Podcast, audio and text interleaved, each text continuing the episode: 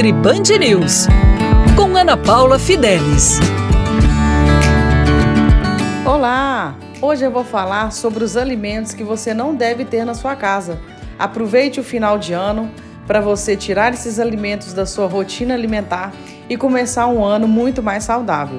Evite ter, em primeiro lugar, biscoito recheado ou qualquer tipo de biscoito industrializado.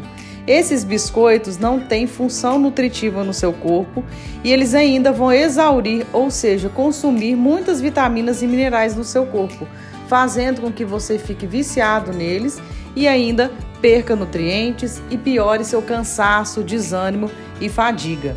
Segundo, tire completamente temperos prontos. Esses temperos prontos contêm glutamato monossódico. Glutamato monossódico é um realçador de sabor que vicia bastante, piora TDAH, piora concentração, ansiedade, depressão e outros. Leia no rótulo, sempre está escrito glutamato monossódico nos temperos prontos. Ele também está presente em salgadinhos, fast food e outros alimentos. Comece a observar os rótulos. Terceiro, tente tirar óleo de soja. Óleo de soja é uma gordura totalmente inflamatória, não tem nenhum benefício no seu corpo. Tente usar o óleo de girassol ou o azeite.